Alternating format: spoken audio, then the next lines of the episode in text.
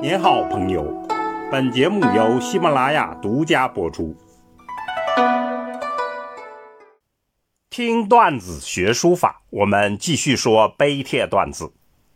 前面我们讲了孔庙三碑的第一个碑乙英碑，今天我们讲第二个礼器碑。汉隶的极致，大家都知道，汉碑众多，一碑一风采。而后代多位大师赞礼器碑为汉隶的极致，它有什么卓然不群之处呢？礼器碑比乙婴碑稍晚一点据碑文记载，东汉鲁相韩赤修建孔庙，并添设了各种各样的礼器，于是官吏和黎民百姓就一起。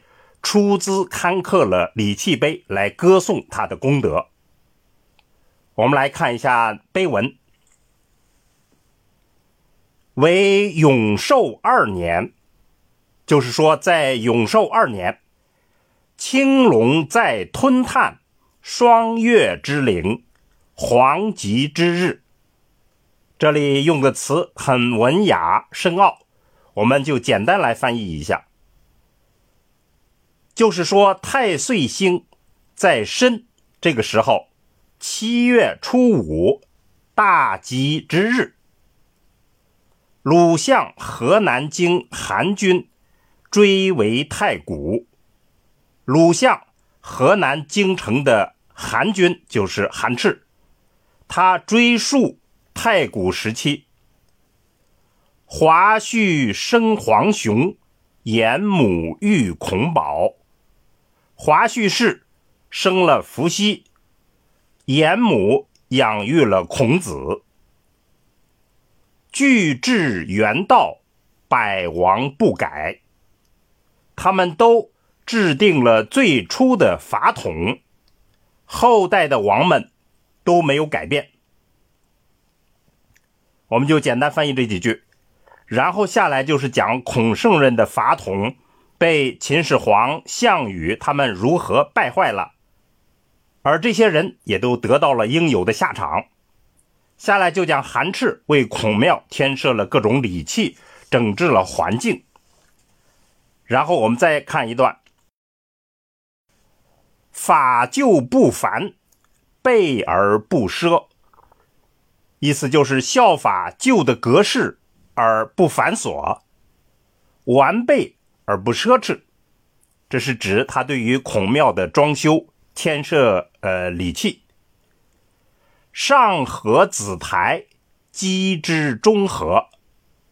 上合于天地的中和之道，下合圣治，世德礼仪。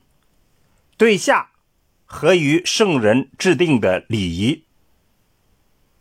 于是四方士人。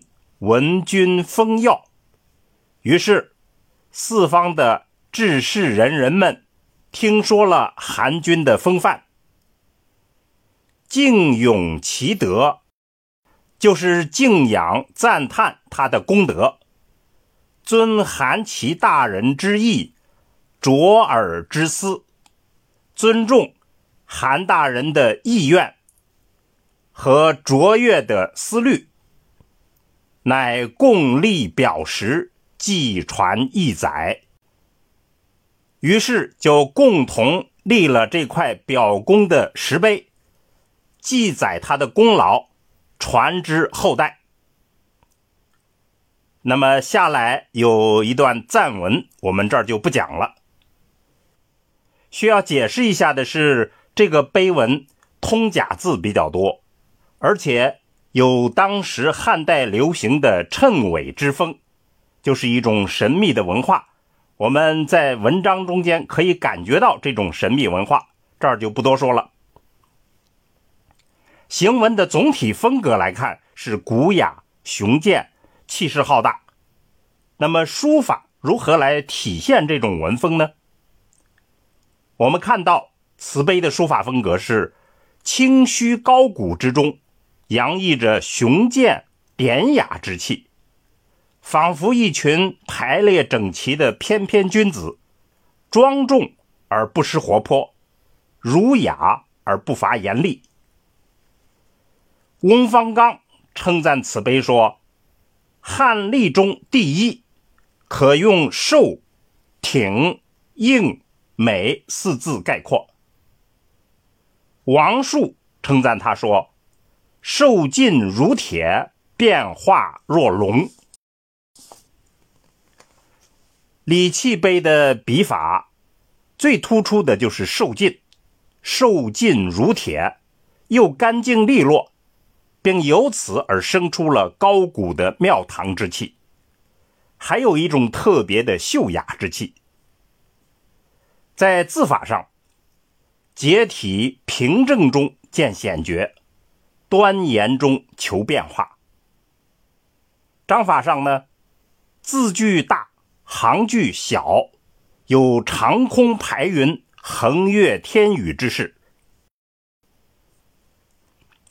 临习礼器碑，我们特别要提醒大家的是，读懂碑文的内容，就是说文字内容，充分体会文风与书风之间的互相联系。